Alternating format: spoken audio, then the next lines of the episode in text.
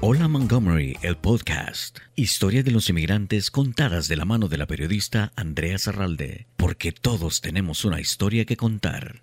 Estamos conversando hoy en Hola Montgomery, el podcast, con Raúl Medrano, un inmigrante muy conocido en el área metropolitana de Washington por su apoyo a los pequeños empresarios, pero también con su sombrero de cafetero.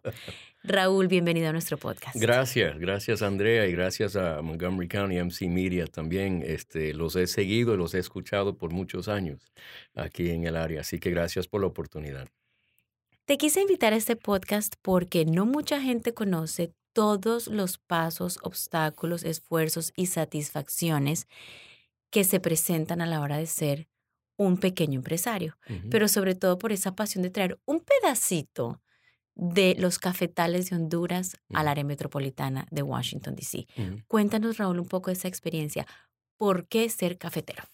Bueno, esto comienza, eh, bueno, la trayectoria en sí, historia, la anécdota. Mis padres son de Honduras. Eh, mi papá, de, del lado de familia, mi papá son de Copán, Honduras, eh, que es la región en sí, cafetera de, de Honduras en sí. En por el lado de la familia de mi papá son tres generaciones de cafeteleros. Y, lo del café inició con mi tío Julio, que es hermano de mi papá. Tío Julio tiene 94 años. Eh, mi papá tiene 92 años y vive aquí cerca en, en, en Hyattsville, con mi mamá, que cumplió 91 el sábado pasado. Entonces, eh, todo comenzó en esa primera generación de ellos, de, eh, formar, eh, producir el café, pero era más para el hogar, no, no era tanto la parte comercial. Ahora, hagamos el fast forward aquí en Washington, D.C. Me recuerdo desde pequeño, yo preparaba el café en la mañana en casa los sábados y llevaba en bandeja el café, el azúcar y todo lo, lo necesario para el café al dormitorio de mis padres. Era como un honor y privilegio de mí servir el café a mis padres, los adultos que son y a respetar los adultos. Entonces es una cuestión eh, familiar, ¿no? Y desde entonces siempre me nació eh, eh, lo que es el café, lo que significa el café, familia, hogar, mis, mis tíos, mis padres, todo ese legado a Honduras, todo ese patrimonio en sí del café.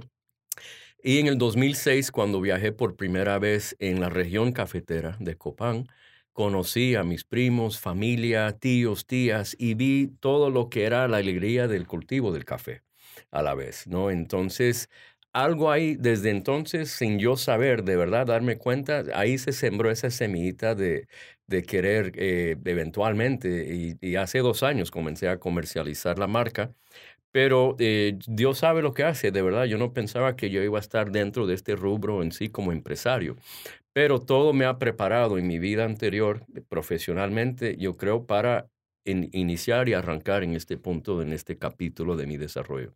Raúl, ¿y por qué emigras de Honduras?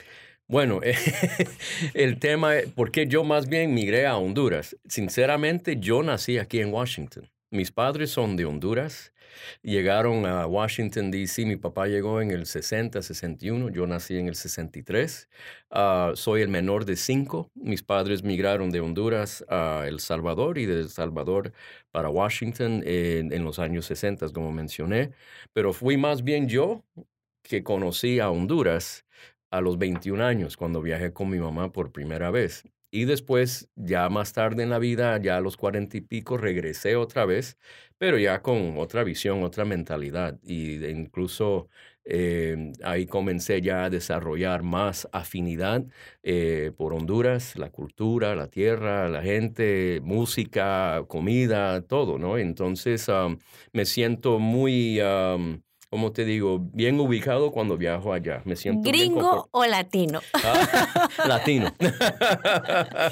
bueno, pero admiro muchísimo tu español. Yo creo que eso es un fuerte aplauso para tus padres, me imagino, porque haber nacido acá hasta los 21 años, regresar a Honduras por primera vez. Sí, básicamente. Y tu español, por eso, nadie se imaginaría que tú hubieras nacido sí, aquí. Sí, no, gracias. Sí, gracias a, esa, mi familia en, en casa siempre se hablaba español.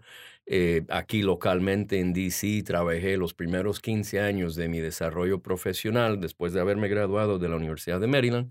Fue trabajar en los medios de comunicación. Trabajé en El Pregonero, periódico, seis años, seis o siete años. Trabajé en Telemundo, eh, la radio, la agencia F de noticias. O sea, eso fue mi escuela eh, de 15 años en desarrollarme también en los medios y los medios en español. Eh, eso me ayudó muchísimo, ¿no? En, poder comunicarme, abrirme más ampliamente hacia el público. ¿Con qué retos te has enfrentado al querer traer el café medrano de Honduras a la región? Sabes que hasta el momento eh, todo ha sido positivo, hasta el momento, desde la producción del cultivo del café en mi familia eh, lo cual viajé hace poco, en noviembre, diciembre, estuve allá 12 días para el tema de la cosecha, para ver la producción, conocer más de ello, ver, observar, eh, eh, capacitarme más sobre el proceso de producción. Y en, cuanto a producción, no hemos tenido dificultades ni en la importación, de exportación de allá para acá hasta el momento. Yo tuesto el café localmente en el área metropolitana de Washington este, y lo empacamos localmente con mi familia en sí, eh, las bolsas de café, como pueden ver acá, ah, y lo comercializamos localmente. Hasta la fecha, hasta el momento, no ha habido dificultades.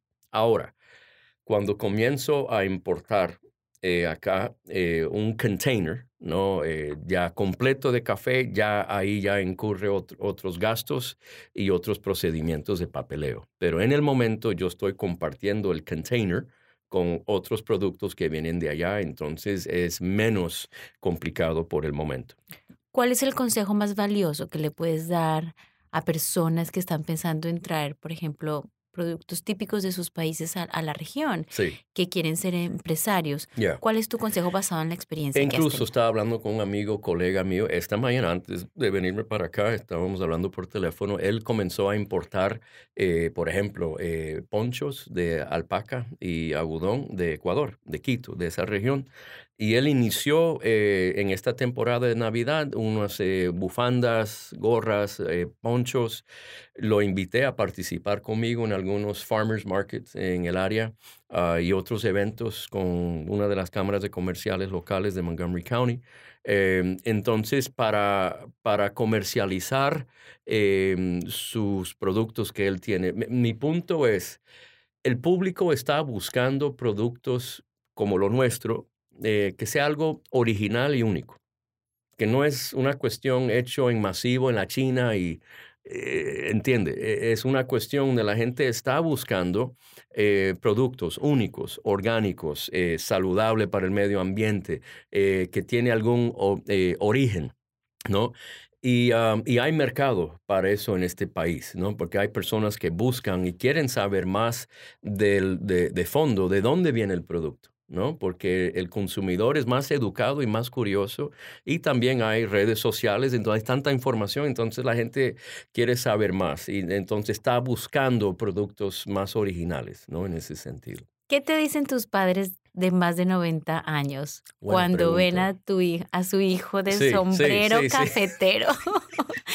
Nacido en Estados eh, Unidos. El catracho gringo, como dicen. Eh, no, eh, para mis padres de a los 92 años, yo creo que él jamás se imaginaba que esto iba a suceder. Pero yo veo a mi papá de un orgullo, pero de los buenos, ¿no? sentimientos del hecho de que estoy promoviendo el nombre, la marca, el café, el cultivo y el hecho que estoy trabajando directamente con mi familia en Honduras, primos y primas. Una cuestión muy interesante, en esta tercera generación de caficultores de familia Medrano en Honduras, la mayoría son primas, son, son, son el género femenino de 25 a 38, 39 años por lo general. Es una nueva generación que desea hacer las cosas diferentes en cuanto al rubro de café, en cuanto a globalización, en cuanto a expansión, en cuanto a oportunidades mi familia, mis primas en particular, quieren comenzar a hacer cosas diferentes dentro del rubro, ¿no? Y el simple hecho que ellos, ellas se están involucrando más en una industria que ha sido predominado por el género masculino, eh, es, un cambio, ¿no? Entonces ellos vienen con otra visión y otra sensación. de, tema orgánico, artesanía, familia, educación, eh, el bienestar, ¿no? El, cuidar el medio ambiente. Yo noté eh, esos puntos en ellas y eso me llamó mucho la atención. Entonces yo hace dos años más bien les dije, siguen desarrollando, produciendo como lo están haciendo, que lo están haciendo muy bien. Más bien déjame a mí organizarme de este lado de la frontera y organizarme logísticamente y mercadeo y el, branding, ¿no? Es la marca en sí, porque si me va bien de este lado, yo voy a comprar más café de ustedes. ¿No? Y hay un precio justo.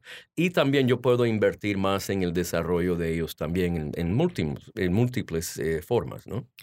No es difícil trabajar con familia, Raúl. Yo he escuchado tantas historias cuando tú creas negocio con familia que dices, ¿por qué lo hice? Muy buena pregunta. Y no, y básicamente estoy eh, trabajando y aplicando lo que yo predico, ¿no? En, programas de emprendimiento que manejo en, Washington, D.C. también.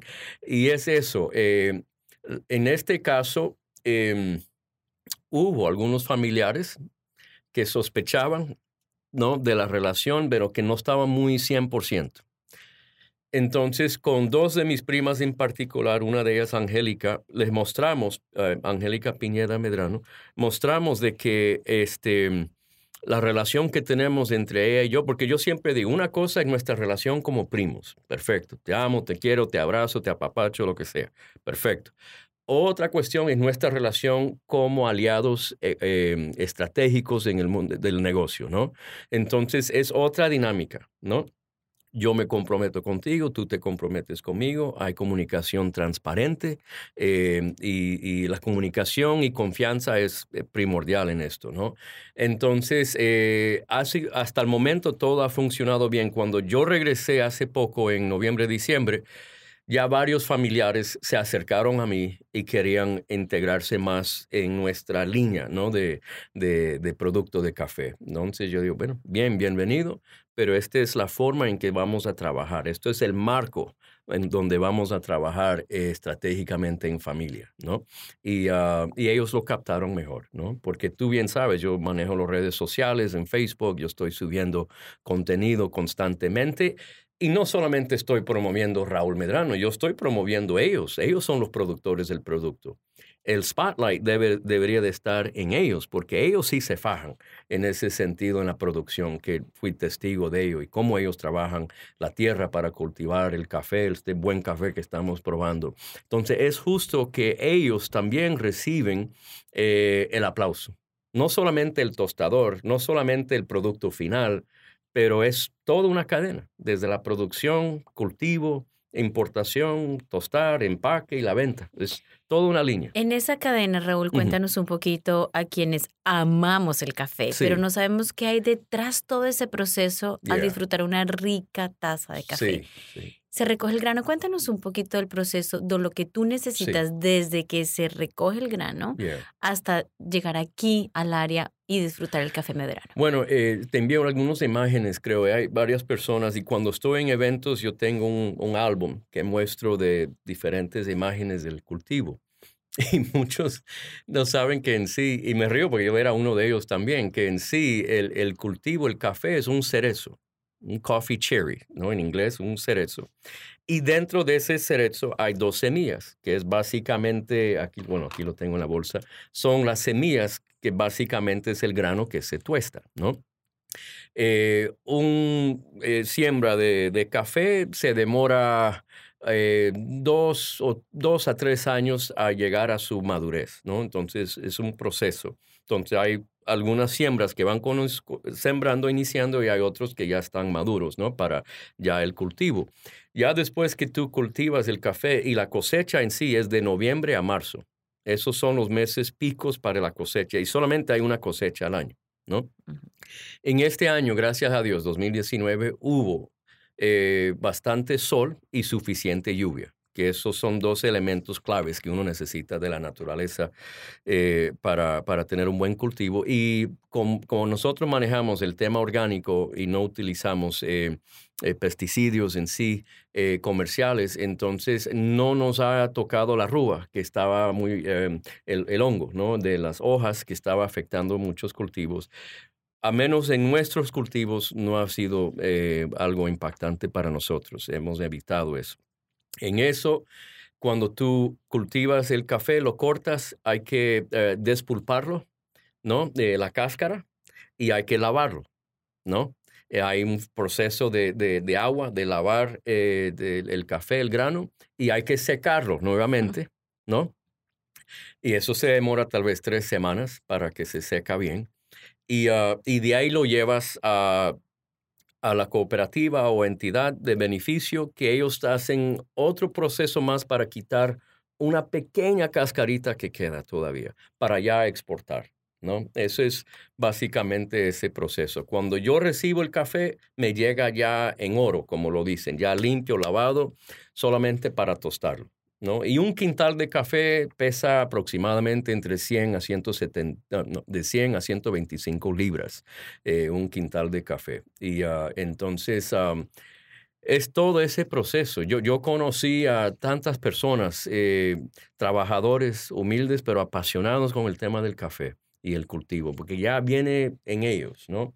Y ver familias eh, gozando el trabajo juntos, ¿no? E, e, es un trabajo bien familiar, de verdad. No hay maquinaria en sí del cultivo, ¿no? En, sí. Hay para despulparlo de la cáscara, pero de ahí para allá casi todo es mano de obra, ¿no? ¿Qué sientes tú internamente que pasó en tu vida, en tu corazón, cuando llegaste a Honduras? Viste ese proceso y dijiste, esto es lo que yo quiero hacer.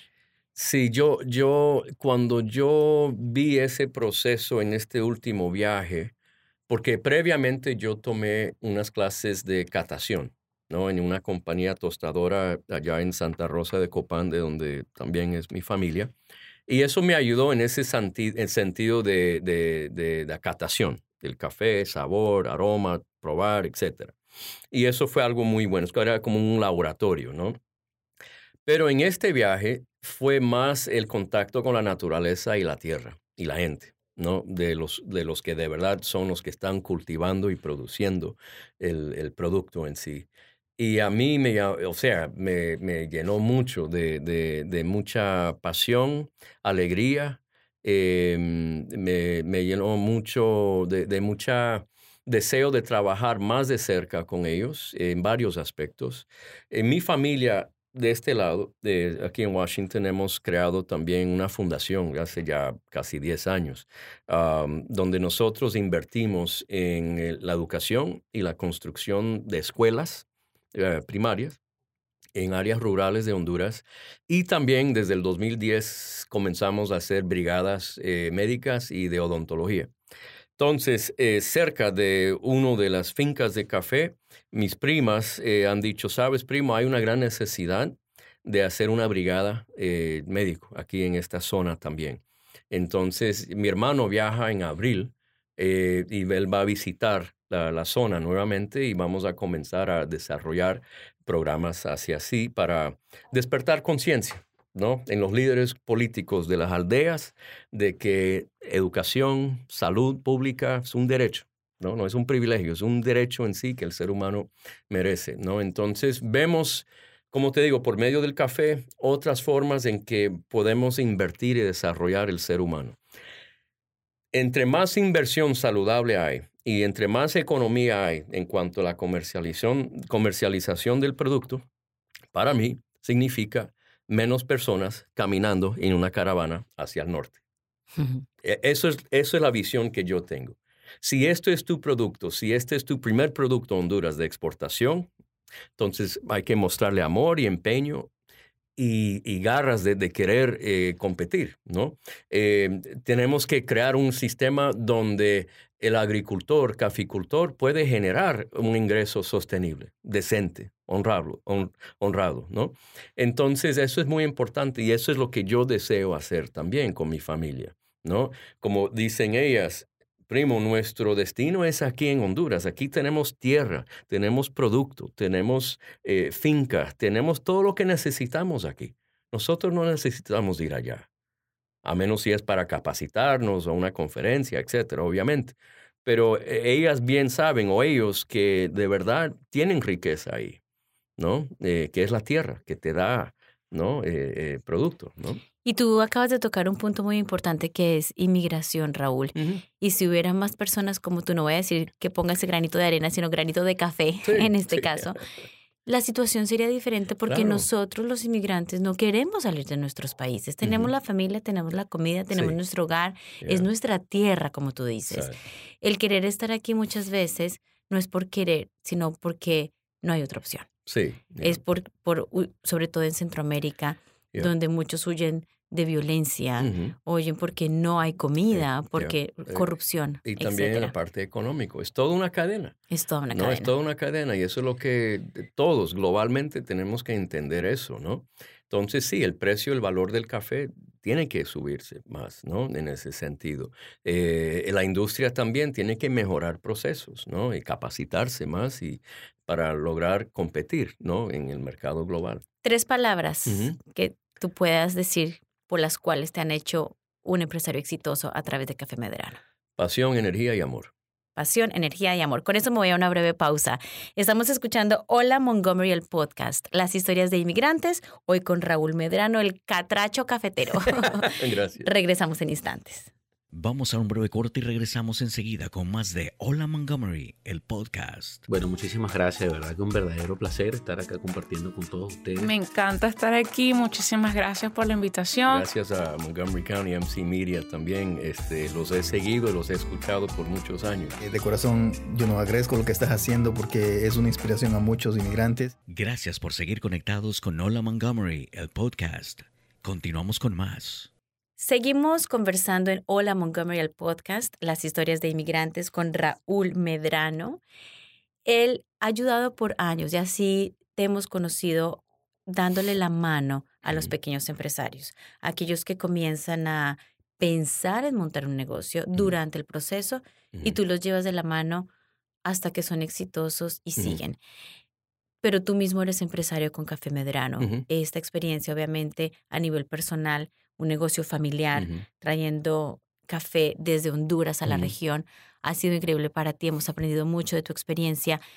¿Qué consejo le puedes dar tú, Raúl? Porque tú tienes programas de emprendimientos muy importantes y muchos de nuestros eh, hispanos tenemos ese espíritu de empresa, de querer salir adelante. Si comenzamos a limpiar casas, no nos quedamos limpiando casas. Queremos ser los dueños de una compañía de limpieza de casas. Sí, no, exactamente. Eh, el, eh, eh, parte de esa capacitación de emprendimiento que uno eh, en este momento está desarrollando y con el background, que yo trabajé en desarrollo económico por varios años en este condado con Montgomery County y he trabajado mucho con las cámaras de comercio localmente, entonces siempre he estado involucrado o envuelto en el sector empresarial, ¿no? de pequeños empresarios y, mucha, y muchos empresarios inmigrantes de, nuestros países. ¿no? Entonces, el consejo que doy siempre es buscar un rubro de negocio que te apasiona primero, ¿no? que te dé energía, ¿no? y donde hay clientes, porque eh, si no hay clientes, no hay ingresos y el, negocio se muere, ¿no? Obviamente. Entonces, porque hay personas que van a iniciar un negocio porque me apasiona, perfecto, yo entiendo, pero a lo mejor no hay clientes para lo que estás desarrollando, ¿no? Entonces hay que pensarlo completamente, ¿no? En ese sentido. yo también comparto mucho no crear un modelo de negocio que te hace, o que te, bueno, que te hace esclavo a tu modelo de negocio porque la idea es mejorar calidad de vida. De vida. Yo entiendo que hay sacrificios de tiempo, eso sí. Los primeros tres, cinco años es inversión de tiempo y etcétera. Esa parte lo entendemos. Pero tú no quieres crear un rubro de negocio donde nuevamente te esclaviza, ¿no? La idea es mejorar tu, tu situación económica, pero también tu calidad de vida con tu familia, mis familiares, ¿no?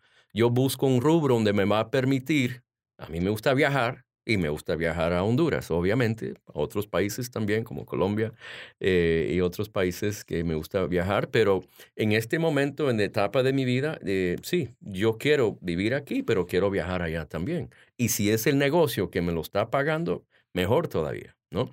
Entonces, hay que buscar eh, modelos de negocio que te llena de esa forma. No todo es dinero. Y yo siempre digo eso, si tú te fijas solamente en cuánto dinero vas a ganar, ya perdiste la batalla ahí, porque el dinero vendrá ya después que tú tienes un buen producto, ¿no? De calidad, consistencia y customer service, servicio al cliente, ¿no?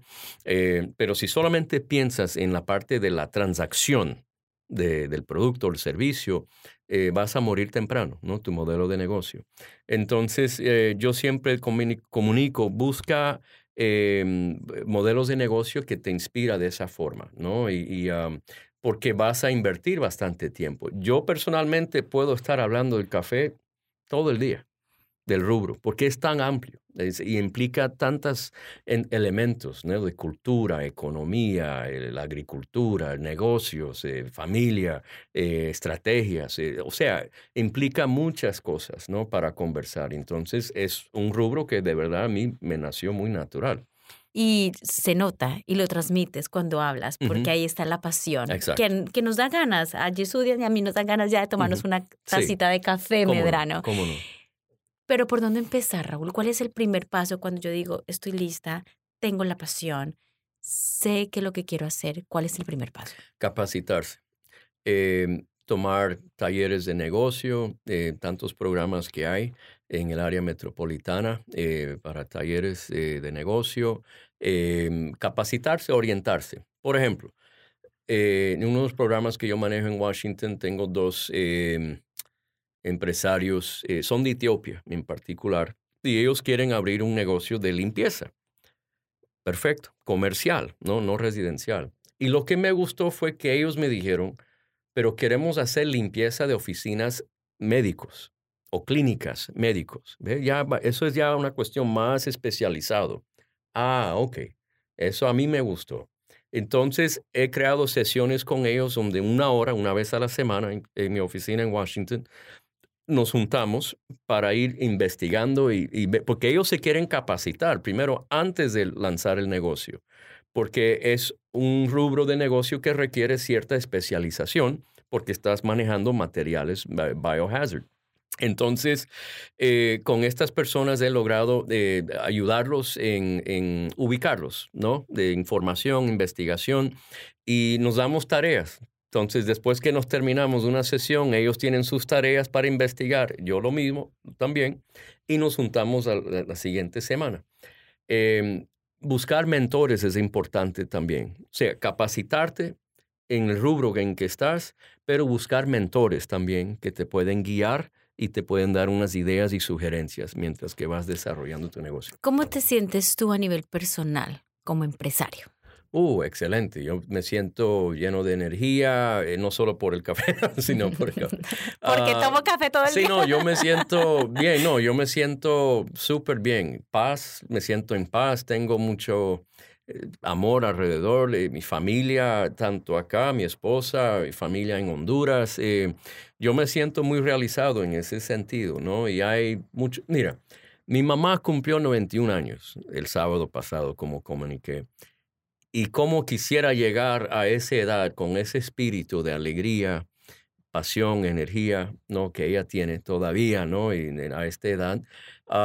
y eso es como tú llevas la vida, básicamente, ¿no? Eh, en este país ya sabemos, es un, es un, el horario, el tiempo es bien agitado. Tenemos que aprender a tomar tiempo para nuestra familia, meditar, reflexionar, relajarse un poco también, ¿no? Eh, es un balance, ¿no? Entonces yo creo que eso es muy importante, el balance en la vida, que, que el negocio sí, pero ¿sabes qué? Dios y mi familia, importante también, ¿no? Y, y, no olvidarse de esos puntos. ¿Todavía sientes mariposas en el estómago, cosquillitas cuando ves a alguien tomándose una taza de café medrano y dice, Qué rico. ¿Qué, sientes? Es buena pregunta. en, en, los mercados o cuando hacemos eventos de degustación, eh, porque yo doy degustación en unos vasitos de tres onzas, ¿no? Desechables, uh, biodegradable, uh, para el ambiente. Y las personas quizás están tan acostumbrados a tomar un café malo, amargo. De... Entonces, cuando yo les doy la muestra, el sample, ah, no, ¿tienes leche o azúcar? Y yo, no, con este café no vas a necesitar eso. Ah, bueno. Entonces se ve cuando ellos toman la copita aquí y ya se ve en la cara que ellos ya, ya van a sentir una amargura y es lo que piensan. Pero ya cuando lo prueban, dicen, wow, interesante. Oye, esto es smooth. Esto es um, eh, smooth en español. eh, Suave. Suave. Eh, mm, muy- y no necesito azúcar, no, es natural. ¿No? De no, lo no tienes que contaminar el producto con estos otros ingredientes. Entonces ya, a mí me gusta eso, porque yo ahí ya convertí a una persona que tenía una idea de lo que era el café a un café orgánico, un café saludable, un café de calidad, ¿no? Entonces, ah, y eso me, me- me- me encanta, ver esa, eh, ese cambio en las personas, ¿no? Eh, y, y personas que les gusta escuchar eh, el narrativo de nuestra familia. Tengo varios clientes que apoyan el, compra del producto por el simple hecho que es un negocio familiar, que ellos entienden de dónde viene el producto y el apoyo que están brindando en vez de ir a comprarlo en otra tienda en- local o multinacional, sin mencionar nombres, entonces ellos prefieren apoyar al pequeño empresario local. Y así tenemos que hacerlo, entre todos tenemos que apoyarnos entre nosotros mismos No, definitivamente. para hacer la diferencia. No, ¿Dónde yo, yo últimamente, eh, perdón, que en, en este rubro, hace dos años me he comunicado o con varios localmente en el DMV que están haciendo lo mismo, importando café de Colombia, de Bolivia, de Guatemala, de, de otros países, haciendo lo mismo, la importación. Ahora, ¿cómo lo comercializamos? Poco diferente, cada quien tiene su método, método y estrategia. Pero yo con todos, hasta el momento les he dicho, oye, debemos de unirnos. Eh, alianzas estratégicas. La idea aquí es promover el buen café, sea de Honduras, Colombia, Guatemala, pero estamos en lo mismo, estamos en el mismo rubro, debemos de apoyarnos mutuamente para dar de conocer nuestro producto y para que el público apoya a- al pequeño empresario que está iniciando en este rubro, ¿no? Que esto sea la motivación para crear una coalición de latinos ¿Por qué cafeteros, no? ¿por qué no? ¿Por qué no? En el área del yeah, sí. claro, Y aprovechar de nues- el café rico Lo de que nuestra tenemos que tierra. aprender es no ser tan celosos con mi producto. Es que mi país es el único país que produce el café, ¿no? Y nadie- no hay otros países. No, no, no, no hay que ser, como digo, sí hay que tener orgullo, ¿ok? Pero no debes de ser orgulloso, que es dos cosas muy diferentes que le comparto al público, ¿no? Es bueno tener orgullo, ser Colombia, Perú, Bolivia, lo que sea, Honduras, pero no es bueno ser orgulloso y decir, no, solamente lo mío. No, no es así. ¿No? Eh, cada país tiene sus productos especiales de café. Yo, yo en casa, yo tomo café de, Colombia, de El Salvador, Guatemala, Perú, Bolivia, de Kenia, de Etiopía. ¿no? Yo pruebo diferentes cafés, ¿no? Para, para valorar, apreciar y tener criterio, para conversar y hablar de ellos y entenderlo mejor, ¿no? No me digas cuál es el mejor porque nos metemos No, en hombre, no, problemas. ves, ahí viene, eso sería ser muy orgulloso, ¿no? Y me encanta esta frase, es importante tener orgullo y no ser orgulloso. Si todos tuviéramos esta mentalidad, mucho lo, lo que sucede entre la comunidad hispana, lamentablemente, es que nos golpeamos entre sí en vez de darnos la mano. Así es. Sería diferente, pero Y eso Granito indirectamente era mi mensaje. granito granito vamos cambiando la mentalidad con estos espacios, por ejemplo, de contar Sí. estas historias de inmigrantes. Gracias, nuevamente, sí. Y a ti, Raúl, gracias. ¿Dónde encontramos? ¿Dónde podemos encontrar el café medrano molido o en grano y disfrutar de una rica taza de café? ¿Cómo no? ¿Cómo no? Bueno, eh, tengo oficina en Kensington, Maryland, en- por la Connecticut Avenue en Kensington, que queda entre Wheaton y Bethesda. Ahí tengo oficina en Kensington. Tengo un espacio, como un showroom de degustación, que por cierto, este sábado, 18 de enero, vamos a estar de 10 a.m. a 3 y media de la tarde con otros artesanos que he organizado también para estar ahí presente ah, vendiendo artesanía, eh, manualidades, bisutería y café y otros productos más, porque me gusta crear espacios artesanales, no solamente para mí, pero para otros que están también en el rubro de, de rubro de negocio de artesanía. Bueno, eso es por un lado. También los domingos estamos eh, dependiendo del clima, si hay lluvia no, pero si hay buen clima en Eastern Market los domingos, que queda por el Capitolio ah, en Washington, eh, de 9 de la mañana hasta las 4 de la tarde. Ahí estuvimos el domingo pasado, que el clima estaba riquísimo. Todo el mundo andaba caminando, disfrutando y vendimos bastante café ese día. Uh, muy, muy bonito. Tenemos eh, eventos, la Embajada de Honduras por fin me invitó a, presentar una, un evento de, de, degustación el próximo martes ah, en Washington. Eh, el poder de ser mujer, con el estreno de la película que han estrenado últimamente, me han invitado a dar degustaciones también. en este momento, este año, lo que trato de hacer es buscar distribución. ¿No? En, mercados orgánicos, tiendas, cafeterías en este momento. No tengo un café, un lugar, eh, restaurante. No es parte de mis planes en este preciso momento. ¿no? Es la marca, distribución, Amazon. También estamos en Amazon. Tengo clientes en California, en Carolina del Norte, en todo el país que me compran café en Amazon. Y, ah, y, eso es la idea, ¿no? O que me llaman o que me buscan en Facebook, eh, arroba café medrano. Yo posteo a diario información del café, de, de nuestro café y de la industria en sí. Uh, y eso es la forma de buscarnos en este momento. Apoyemos lo nuestro, apoyemos nuestra cultura, nuestros empresarios, Gracias por haber compartido tu historia, Raúl. A quienes también eh, tienen curiosidad y quieren conocer a Raúl con su sombrero cafetero, nos pueden visitar. Estamos ahí a través de nuestro canal en YouTube, como Hola Montgomery nos encuentran. También en nuestra página de internet www.mymcmedia.org. Estamos también en Facebook con el grupo de Hola Montgomery y en cualquier plataforma de podcast pueden escuchar esta entrevista una y otra vez, la pueden calificar y compartir con los demás. ¿Cómo no? Gracias, Raúl, de verdad, por haber contado tu historia de mucha inspiración. Gracias. Yo creo que de aquí, después de haber escuchado este podcast, más de uno va a querer ser empresario. Sí, esa es la idea. Esa es la idea. Esa es la idea. Esa es la idea, porque así es nuestro espíritu latino. Emprendedor, fuerte, con mucha pasión y disciplina. exacto. Gracias. Y capacitaciones, siempre. Capacitación. Ahí está. Muchísimas gracias a Raúl Medrano de Café Medrano. Ya lo saben, pueden encontrarlo en Amazon. Pueden seguirlo a través de sus redes sociales, para conocer más sobre el café, probarlo y apoyarnos mutuamente. ¿Cómo no? Estuvo con ustedes Andrea Zarralde en Hola Montgomery, el podcast. Hasta la próxima. Gracias. Gracias por su preferencia. Hola Montgomery, el podcast, una producción de Montgomery Community Media.